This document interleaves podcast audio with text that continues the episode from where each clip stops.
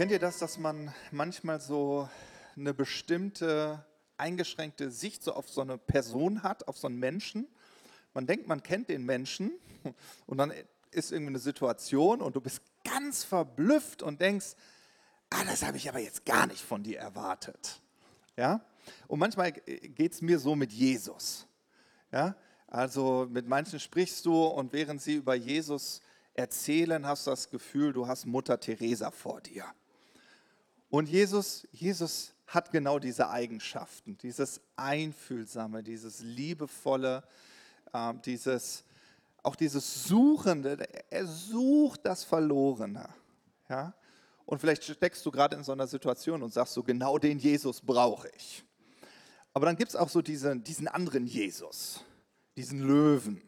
Ja? Also es gibt immer so zwei Tiere, äh, zwei Tierbilder, die man so äh, nimmt, um, um Jesus zu beschreiben. Das eine ist das Lamm, ja? also das ist so dieses Bild, äh, ein Lamm, das bereit ist, äh, sein Leben hinzugeben. Ja? Ja, beschreibt ganz viel, so was auch am Kreuz passiert ist, dass Jesus bereit war und gesagt hat, äh, ich werde für deine Schuld am Kreuz sterben. Ja, ich werde mein Leben für deines einsetzen, was so diese ganze Barmherzigkeit Gottes zeigt. Aber dann gibt es diesen Löwen. Ja? Und manchmal, wenn ich so in mein Leben schaue, dann äh, habe ich manchmal das Gefühl, manchmal brauche ich den Löwen. Ja? Dann brauche ich Jesus nicht als Lamm, sondern ich brauche ihn als Löwen, der mal ordentlich brüllt. Ja? Warum? Weil man so, manchmal, ich weiß nicht, ob ihr das kennt, man ist so unterwegs, jeder hat so seinen Alltag. Hast du einen Alltag? Du hast einen? Schockgüsel. Nur für dich, Ahmed. Schockgüsel heißt sehr schön. du hast einen Alltag, das ist gut. Ja? Und in deinem Alltag bist du unterwegs. Und ich finde das immer interessant. Ich spreche manchmal mit Menschen, die sind einfach traurig. Ja, traurig. Und dann frage ich, ja, warum bist du denn traurig? Naja, wenn du meinen Alltag kennen würdest. Dann sage ich immer, ja, wie ist denn dein Alltag? Ja, der ist, der ist einfach langweilig. Der ist eintönig und so. Und, und da braucht es manchmal eben nicht das Lamm, das dann sagt, oh, es tut mir aber echt leid. Ja, also ist, ich glaube, Einfühlsamkeit ist gut und wichtig, aber vielleicht hilft auch manchmal sowas Aufrüttelndes. Sowas wie, ja, dann änder doch was. Wie, wie? Ja, du bist doch machtvoll. Ist doch dein Leben. Du kannst doch Entscheidungen treffen. Ist doch dein Leben. Wer sagt denn, dass du das und das sein musst? Wer sagt denn, dass du das und das tun musst? Verstehst du? Und, und, deswegen finden wir, wenn, wenn du so die Evangelien liest, du findest Jesus total einfühlsam, der den Verlorenen nachgeht wie kaum ein anderer. Das wollen wir uns heute auch ein bisschen anschauen, aber du findest auch den Löwen, der Menschen aufrüttelt zu seiner Zeit. Ja, es gibt so eine Bibelstelle, wo man immer denkt, so, wo ist denn der liebe, nette Jesus hin? Ich lese euch die mal vor, die finden wir nicht in der Präsentation, das ist hier spontan. Und zwar ähm, steht die in Lukas 11, Vers 29. Ja, da heißt es aber, als die Volksmenge sich herzudrängte, ja, sie drängten sich zu Jesus, fing er an zu sagen, dieses Geschlecht ist ein böses Geschlecht. Und dann denkst du so, uh, Jesus, die Seite kenne ich gar nicht an dir. Und dann sagt er, es fordert ein Zeichen, aber es wird ihm kein Zeichen gegeben. Was? Du bist der liebe nette Jesus. Ja, aber er sagt, ne, es wird ihnen kein Zeichen gegeben außer das Zeichen des Propheten Jona. Ja, jetzt sagst du, naja, Matthias, ich habe die Bibel noch nie gelesen, ich weiß nicht, wer Jona war. Dann will ich dir helfen. Jona war ein Prophet, der vor Jesus gelebt hat, also lange, lange Zeit vor Jesus. Und das ist eine ganz tolle Geschichte. Vielleicht hast du die mal im Religionsunterricht gehört oder Ähm, vielleicht bist du mal zur Kinderstunde in so einer Kirche gegangen. Und zwar, das ist die Geschichte, wo ein großer Wal kommt und den Jona verschluckt, um ihn zu retten vor dem stürmischen Meer. Und dann wird dieser Jona an den Strand von Ninive gespuckt. Warum? Weil Gott gesagt hat, du mein Lieber, für dich habe ich einen ganz besonderen Lebensplan. Du darfst in diese große Stadt Ninive gehen und dort mal den Löwen zeigen. Und der hatte keine Lust. Der hatte keine Lust. Jona so, oh nee, ich, oh nee. Also ich wäre gern, wär gern das Lamm. Ich würde sagen, oh, oh, Jesus mag dich, Jesus liebt dich, alles gut. Ne? Aber Gott hat gesagt, nee, du bist der Löwe. Und dann geht er geht da hinein. Ja, und, und dann denkst du immer so, das geht doch nicht. Aber er geht hin und sagt den Leuten, wenn ihr euch nicht verändert, äh, dann kommt Gericht auf euer Leben. Ihr müsst mit diesen Konsequenzen leben. Wollt ihr das? Und die ganze Stadt sagte, nö, wollen wir nicht.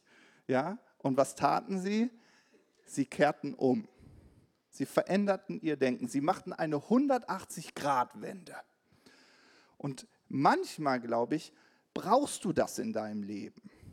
Es hilft dir nicht, wenn Jesus ganz einfühlsam ist, sondern du brauchst den, der dich aufrüttelt. Und sagst, du werd mal wach. Der dich herausruft aus dieser Lethargie. Versteht ihr, wo ich, was ich sagen will?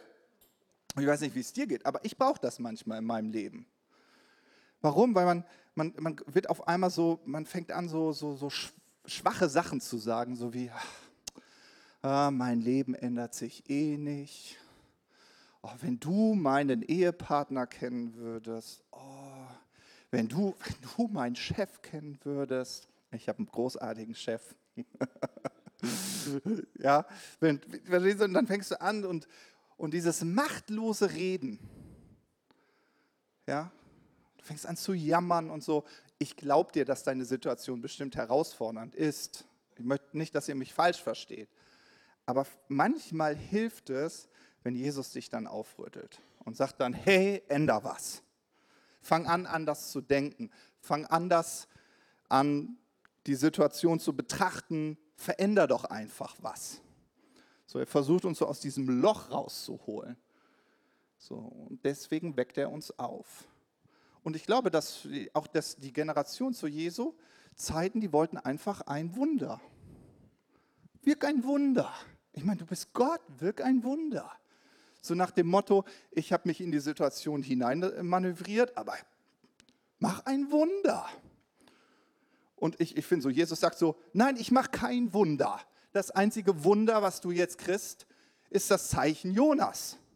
Also in anderen Worten, veränder dein Denken. Veränder was. Du hast die Macht. Ja? Okay, das ist der Löwe. Ja?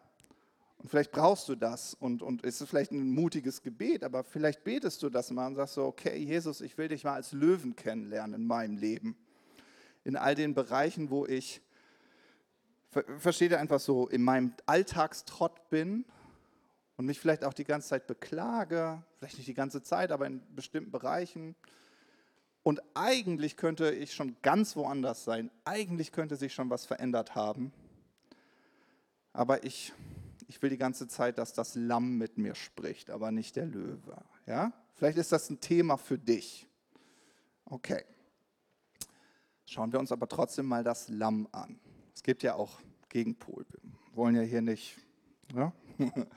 Und da schauen wir uns gleich mal die erste Bibelstelle an, die ich euch mitgebracht habe. Die kannst du mal ähm, schon mal draufwerfen. Dann ähm, genau Matthäus 11. Und ich finde, das bringt so äh, das Herz Gottes so zum Ausdruck. Ja, selbst wenn, wenn Jesus mal Klartext mit dir spricht, dann ist es nicht, weil ja, du ihm irgendwie auf die Nerven gehst und er denkt so, hm, sondern sein Motiv ist immer die Liebe. Ja? Deswegen gibt es auch so ein schönes Kapitel in der Bibel, Hebräer 12, da ist von der Erziehung Gottes die Rede. Und du sollst das genießen, wenn Gott dich auch mal ein bisschen, ja, ich sag mal, ein bisschen klarer anfasst ja, und Klartext spricht. Gut, dann, ich rufe hier einmal noch meine Predigt auf, bis ich die Notizen hier vorne habe. Okay, also Matthäus 11. Hier sagt Jesus, alles ist mir von meinem Vater übergeben worden. Niemand außer dem Vater kennt den Sohn wirklich und niemand kennt den Vater außer dem Sohn und denjenigen, denen der Sohn es offenbaren will. Ja, also hier sagt Jesus, ich bin gekommen, um euch den Vater zu zeigen. Und egal, was so deine Vorstellung davon ist, wie ein Vater sein sollte, vielleicht hast du auch gar keinen Vater gehabt, weil er irgendwie, na, also jeder hat irgendwo einen Vater, aber vielleicht nicht so präsent, nicht so einen liebevollen Vater, vielleicht auch einen Stiefvater. So, und, und dann hast du eine, ein gewisses Bild und jetzt spricht, spricht hier dieser Jesus davon, dass Gott wie ein Vater ist. Uns fällt dir schwer, da irgendwie Zugang zu finden. Aber was ich dir so sagen möchte, ist, dass Gott ein vollkommener, guter Vater ist. Ja? Und deshalb sagt Jesus weiter und er zeigt ihn uns hier. Er sagt, und er ruft es zu, sagt, kommt alle zu mir, die ihr euch plagt und unter Lasten stöhnt. Ich weiß nicht, ob du solche Situationen in deinem Leben kennst.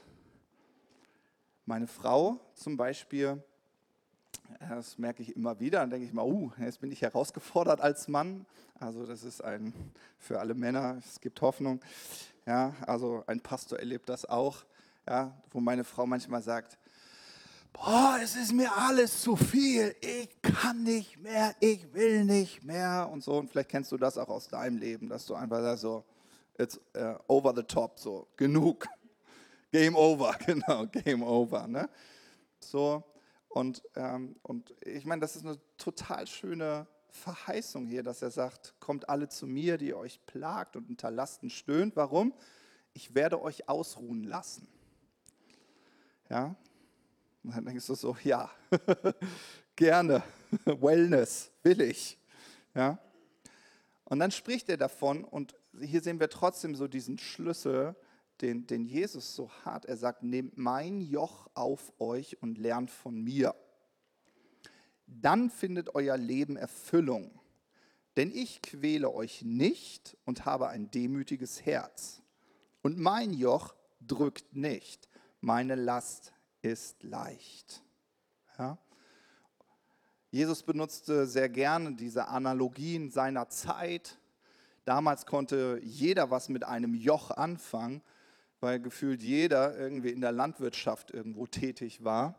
Und jedes Mal, wenn du über die, ich will es ja nicht mal Straßen nennen, sondern über die Wege gelaufen bist, über die Felder, überall hast du Menschen gesehen mit einem Pflug. Ja? Und ich habe euch da mal ein Foto mitgebracht, dann brauche ich da nicht so viel erklären. Jetzt habe ich, es ist ein schönes, modernes. Ja? Es gibt Flugweltmeisterschaften, heute noch. Ich gedacht, ja klar, warum nicht? Jeder, jedem sein Hobby, ne? Also meins wäre es jetzt nicht. So, aber das ist, Jesus sagt, mein Joch ist leicht. Und ähm, die, Dam die Leute von damals konnten das gut nachvollziehen und sagen so, ja, mh, ich fühle mich auch manchmal unterjocht, wenn wir das Bild benutzen. Also mein Alltag, der kann ganz schön schwer sein. Ja, ich habe irgendwie so einen Rahmen, der mir vorgegeben ist und, ah, und ich ächze, ächze manchmal unter dieser Last. Und dann sagt Jesus, naja, es ist nicht so, dass ich euch kein Joch gebe. Ja, also das ist manchmal so dieses Bild. Ja, ich nehme, ich, Joch weg, Rucksack weg, Freiheit und so. Und dann kommt der Montag und ich so, uh. nein, was Jesus sagt ist, ich gebe euch mein Joch.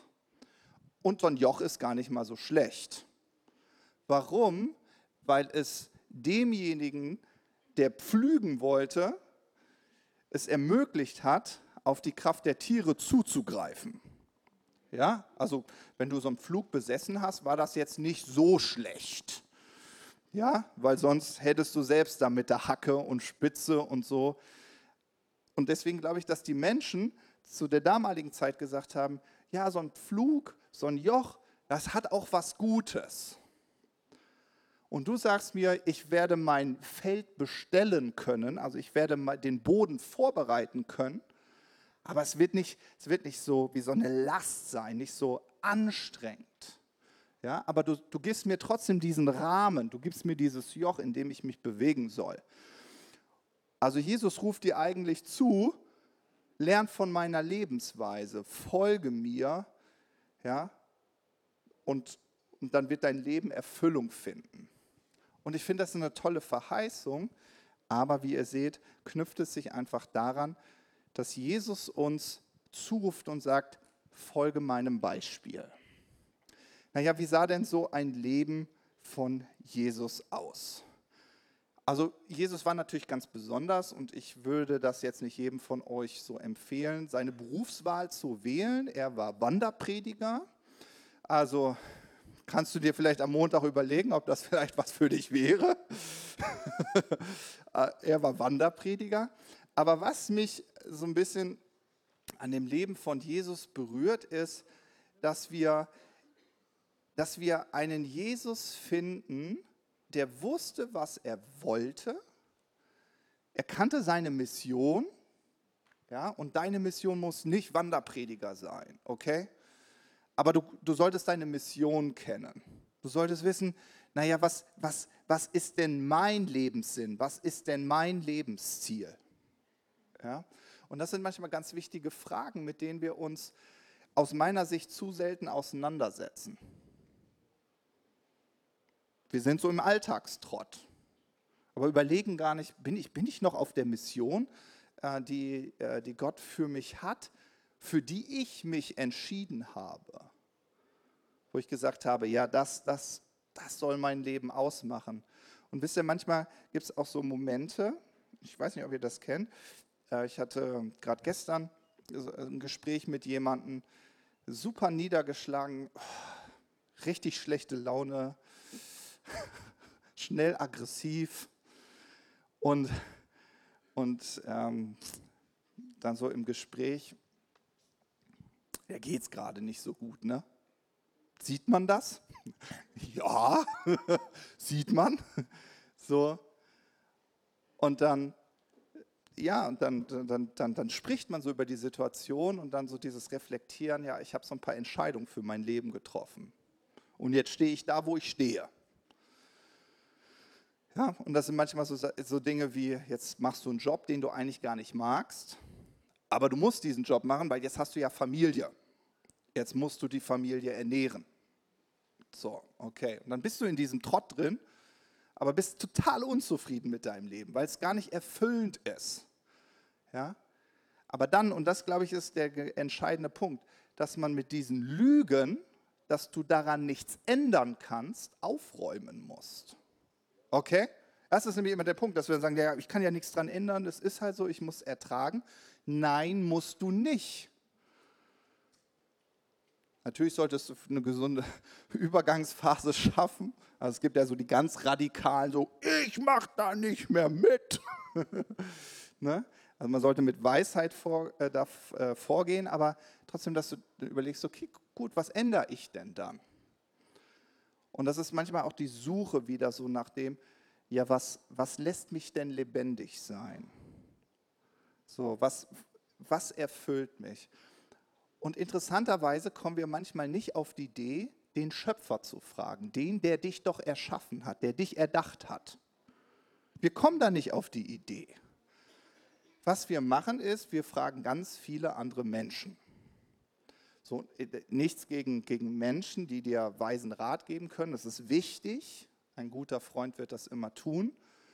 Aber am Ende bist, befindest du dich mit Gott auf dieser Reise. Es ist eine Entdeckungsreise. Wer bin ich? Wozu bin ich gemacht? Aber am Ende ist es nicht ein Wunder oder das immer wiederkehrende Wunder, das dein Leben erfüllt sein lässt, sondern es ist das, was du aus deinem Leben machst. Du bist machtvoll. Ja? Und ich habe dem äh, dem Mann geraten. Ich habe gesagt, naja, halte doch mal inne. Es mag sein, dass du bestimmte Entscheidungen getroffen hast, aber überleg mal, was für Entscheidungen du treffen könntest, um dem Leben näher zu kommen, wovon du immer geträumt hast. Und dann hat er gesagt, okay, das werde ich mal machen. Habe ich gesagt, ja, am besten sogar mit deiner Frau. ja, das ist, ich glaube, das ist ganz wichtig, dass wir es lernen, Situationen nicht einfach hinzunehmen, sondern sie einfach anzupacken. Und auch wenn du kein Wanderprediger wirst, Jesus hat genau das getan. Für manche war Jesus einfach nur der Wunderheiler und sie wollten dieses Wunder, aber Jesus kannte seine Mission. Und ähm, eine, wo wir das so richtig klar sehen, das steht in Markus Kapitel 2 ab Vers 13, da heißt es, danach ging Jesus wieder einmal an den See hinaus. Die ganze Menschenmenge kam zu ihm und er belehrte sie. Als er weiterging und an der Zollstelle vorbeikam, sah er Levi, den Sohn von Alpheus, dort sitzen und sagte zu ihm, komm, folge mir nach. Der stand auf und folgte ihm. Später war Jesus in seinem Haus zu Gast. Mit ihm und seinen Jüngern waren noch viele Zolleinnehmer eingeladen und andere, die einen ebenso schlechten Ruf hatten. Viele von ihnen gehörten schon zu denen, die ihm nachfolgten. Als die Gesetzeslehrer von der Partei der Pharisäer sahen, dass Jesus mit solchen Leuten aß, sagten sie, wie kann er sich nur mit Zöllnern und Sündern an einen Tisch setzen? Jesus hörte das und entgegnete, nicht die Gesunden brauchen den Arzt, sondern die Kranken. Ich bin nicht gekommen, um Gerechte zu rufen, sondern Sünder. Ja? Jesus, Jesus kannte seine Mission und seine Mission war für diejenigen, die wirklich Not haben.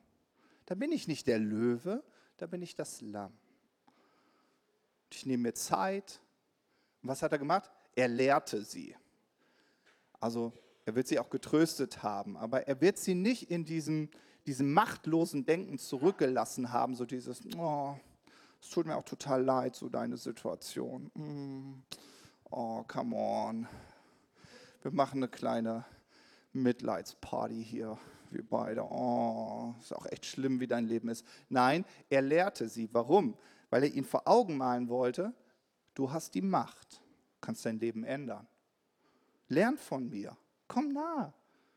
Du wirst merken, dass es deiner Seele gut tut, mir zu folgen, dich von mir leiten zu lassen. Und die Sünder und Zöllner haben gesagt, das klingt irgendwie logisch. Mache ich mit. Die, die gesund waren, also die scheinbar keine Not hatten, haben sich das angehört und haben gesagt, oh nee, lass mal. Ich glaube, ich brauche das nicht. Ich habe das nicht nötig. Aber kritisierten Jesus dafür, dass er wusste, für was sein Leben steht und was seine Zielgruppe ist. Meckerten an ihm rum. Und deswegen liebe ich, dass Jesus dann den Löwen gezeigt hat. und gesagt hat, ah, Ruhe. Ja? Wenn du das Gefühl hast, du brauchst mich nicht, kein Ding.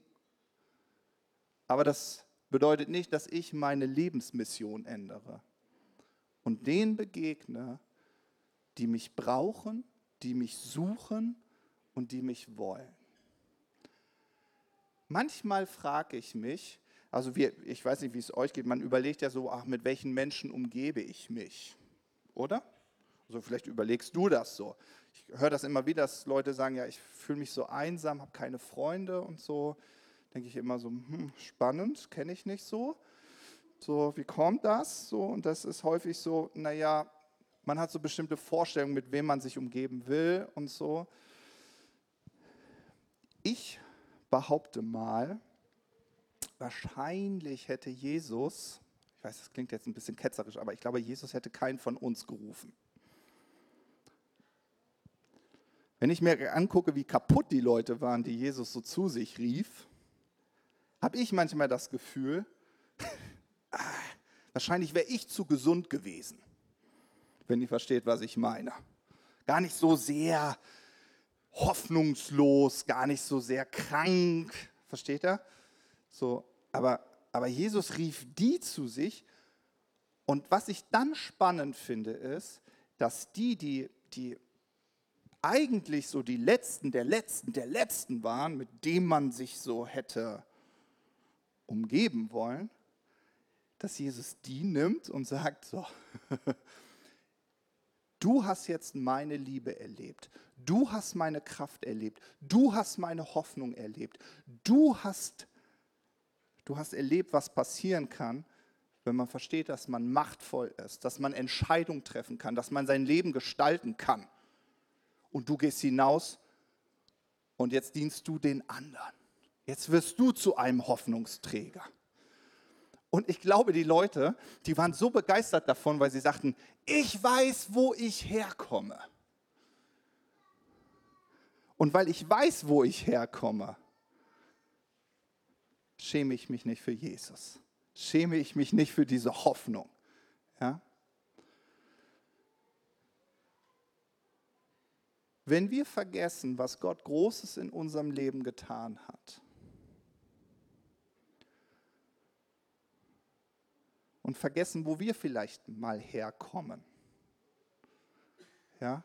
Vielleicht warst du nicht arm, aber du hast eine gewisse Armut in deiner Seele erlebt. Es war dunkel in deinem Leben. Du sagst, ich war doch sehr hoffnungslos. Und du hast Jesus erlebt, du hast ihn dort erlebt. Warum nicht den Mut zu haben, solche Menschen die in einer ähnlichen Situation sind, ermutigen und stärken. Ja, der ist, der ist zu kaputt. Nee, mit dem nicht. Nee, das geht nicht. Nee, mit dem nicht. Nee. Nee, ich, ich lieber die gesunden Menschen um mich herum. Das tut mir gut. Ich glaube, dass Jesus uns manchmal aufrütteln will und sagt, warte mal, guck mal, die Hoffnung, die ich dir geschenkt habe, die ich dir gegeben habe, ich habe dich doch dazu gerufen, diese Hoffnung weiterzugeben.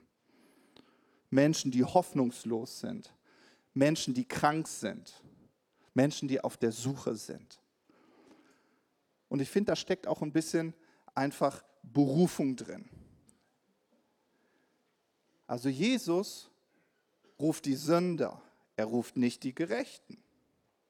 Ja? Wenn du Jesus äh, kennengelernt hättest, also ich weiß nicht, vielleicht kennst du du kennst, äh, begegnest so einem neuen Menschen, den du nicht kennst. Ich meine, ich kenne jetzt Axel, aber ich sage mal so, hallo, ja, ich bin der Matthias. Was machst du eigentlich? Wir fragen immer nach dem Beruf, oder?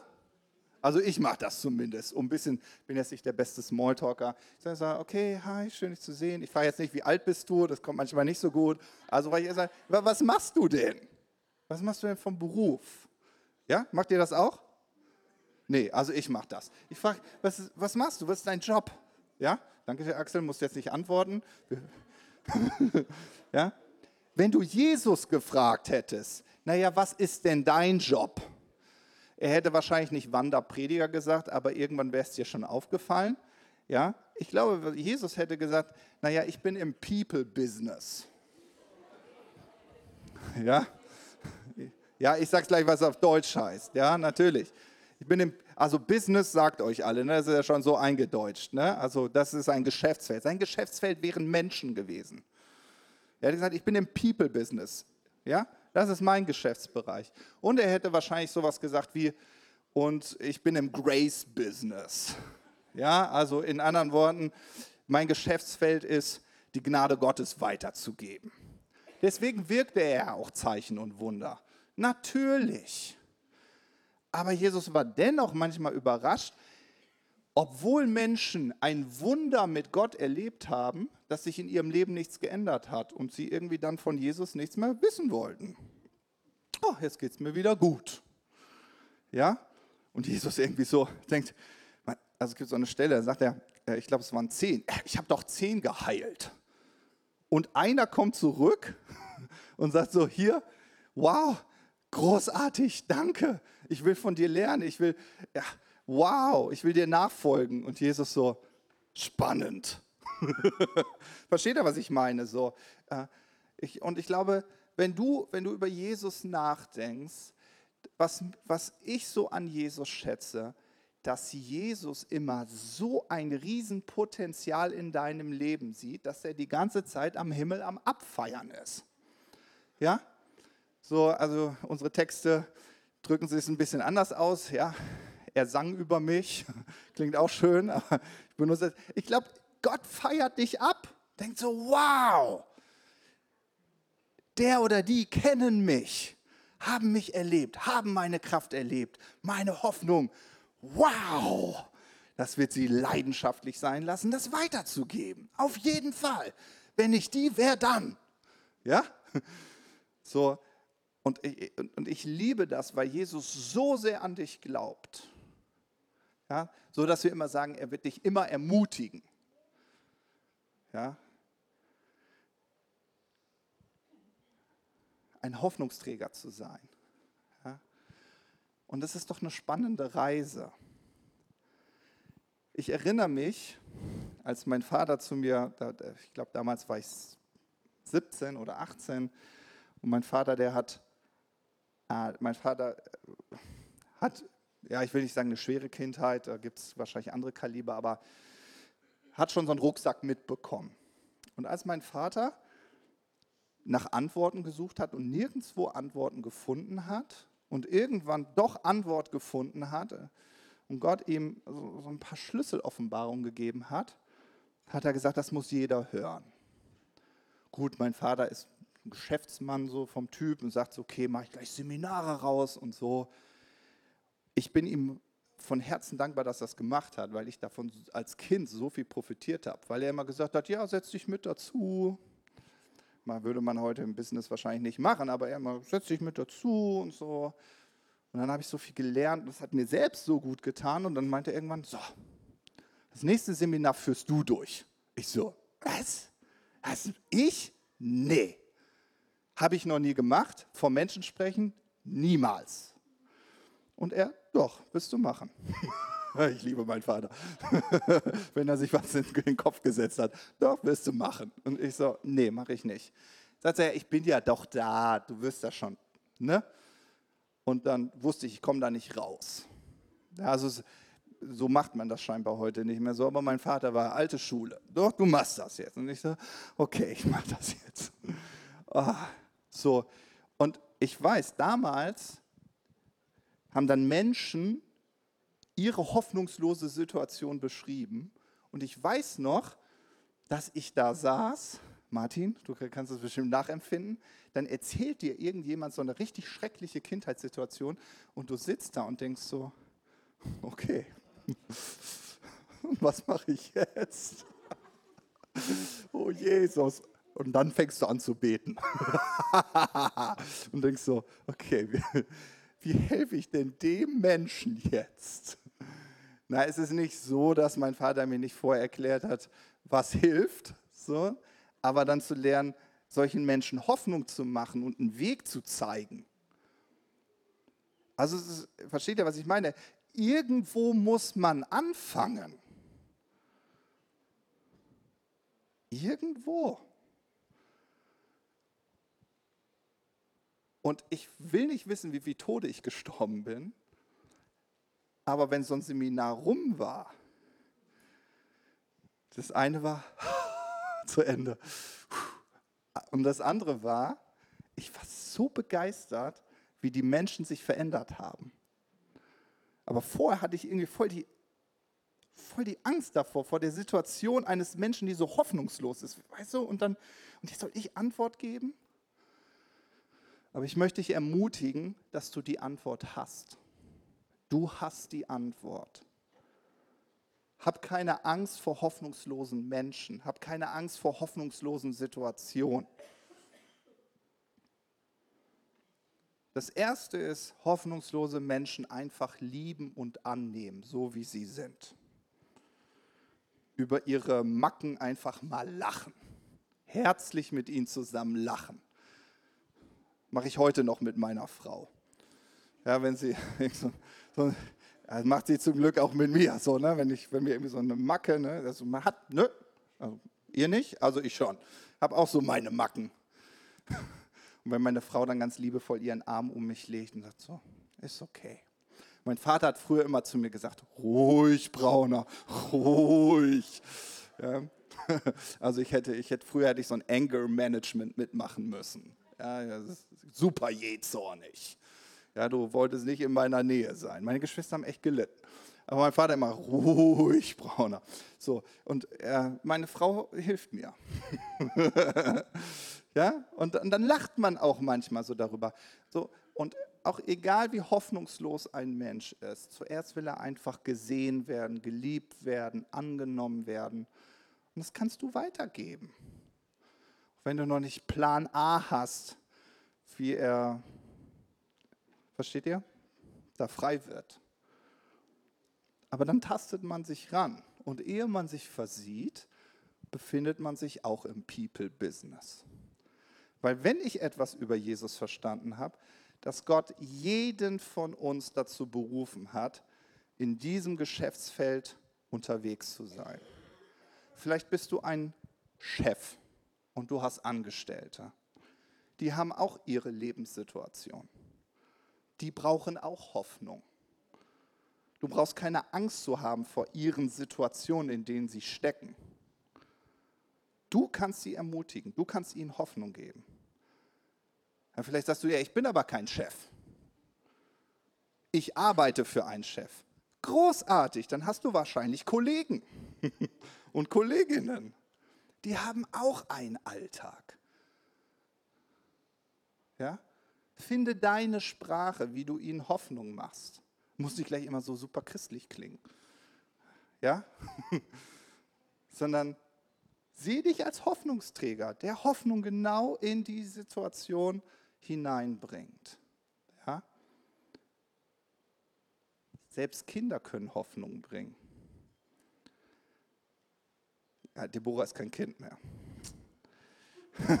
Deborah ist über 18, das gilt nicht mehr. Aber selbst Kinder können Hoffnung bringen. Habt ihr mal Kinder erlebt, wie die Hoffnung bringen können? Also ich kenne das, also es kommt vielleicht seltener vor so, aber ich bin auch manchmal genervt und gestresst. Und dann werde ich auch schon mal lauter. So, oh. ja, passiert mir zum Glück nicht auf der Arbeit. das hätte Stefan schon gesagt, mach mal ein Anger-Management. Nein, so, so hätte er wahrscheinlich gesagt, nein. Ähm, aber dann, dann sind, meine, sind meine Kinder da und so, ach Papa, red dich nicht so auf, alles gut. Und ich denke so, ja, du hast ja so recht. ja, selbst, selbst Kinder können schon Hoffnung bringen.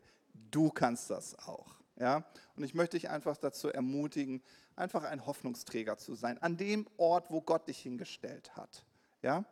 Und wenn du, wenn du das Gefühl hast, dass dein Leben keine Erfüllung hat, dann wirklich, wirklich mein Herzenswunsch, dann bitte Jesus, dass er dich manchmal wie ein Löwe anspricht.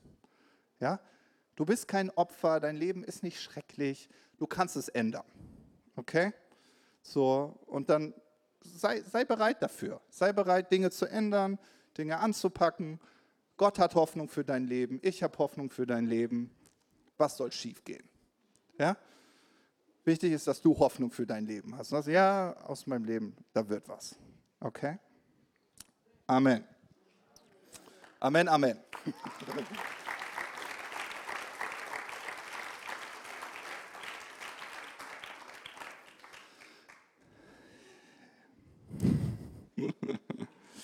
Ja, manchmal hilft es, über sich selbst zu lachen. Nehmt euch das vielleicht ganz als praktischen Punkt vor. Das ne, ist doch ganz gut. Ein bisschen. vielleicht bist du heute Morgen hier und du, du denkst so, wow, das klingt ja total spannend, was dieser junge Mann da vorne sieht sowieso nicht wie so ein Prediger aus. Hey, das steht Mercy, ja, Gnade, Gebet, also ist die moderne Version. Nein, äh, wir freuen uns so sehr, dass du heute hier bist. Vielleicht bist du heute das erste Mal da oder vielleicht auch schon das zweite, dritte, vierte Mal. Du bist immer noch so darüber äh, am Nachdenken. Ja, Glaube, ist das was für mich? Ähm, ich würde dir zum einen natürlich den Glaubensstarter sehr ans Herz legen, aber vielleicht bist du heute schon so weit und sagst so, wow, das hat mich total angesprochen. Vielleicht auch gerade die Stelle so, Jesus folgen, von ihm lernen, Leben der Erfüllung, leichtes Joch, ja, sanfte Last, so, und das spricht dich an, ähm, dann möchte ich dir die Möglichkeit geben, dass du heute dein Leben Jesus anvertrauen kannst. Ja, und wenn, wenn, wenn das du bist und du sagst, ja, das bin ich, dann darfst du gerne gleich nach vorne kommen. Wir haben hier Leute, die vorne stehen ähm, und dir gerne zeigen, wie du Jesus näher kennenlernen kannst. Ja, also das ist mir ganz, ganz, ganz wichtig. Vielleicht bist du auch ganz aktuell in einer Lebenssituation, wo du sagst, ich brauche wirklich eine Lösung, aber ich habe das Gefühl, ich sehe den Wald vor lauter Bäumen nicht. Dann darfst du es auch gerne wahrnehmen, nach vorne zu kommen, für ein Anliegen beten zu lassen. Äh, hier vorne stehen dann Hoffnungsträger, die dich gerne mit Hoffnung überschütten. ja, Jesus, wir danken dir dafür, dass du, dass du immer Hoffnung hast. Selbst wenn wir manchmal in unser Leben hineinschauen und sagen, nee, also für mich gibt es keine Hoffnung, wahrscheinlich bin ich dazu bestimmt, so ein Leben zu führen. Und dann ist deine Antwort darauf, Jesus, nein. Und ich liebe es, dass du dann auch mal wie so ein Löwe brüllst und sagst so, nein, in all diese Lügen, in all diese Mauern, die uns umgeben. Und dass du uns vor Augen führen möchtest, dass wir machtvoll sind, dass wir Dinge in unserem Leben verändern können, auch mit deiner Kraft, mit deiner Hoffnung, die du uns jeden Tag neu darreichst. Und Jesus, wir wollen, wir wollen diese Hoffnung, die wir selbst erlebt haben, wir wollen sie weitertragen. Und Jesus, wir danken dir ganz persönlich für unser Umfeld, in das du uns gestellt hast. Und egal wie erfolgreich ein Mensch aussieht, du kennst ihn, du kennst das Herz und du kennst die Abgründe, du kennst die Situation, die jeder Mensch hat, wo er Ängste hat, wo er Probleme hat. Und Jesus, ich danke dir dafür, dass du uns mit aller Weisheit so in ihre Lebenssituation sprechen lässt. Danke, Jesus, dass wir mit dir gemeinsam diese Welt zu einem besseren Ort machen dürfen. Amen.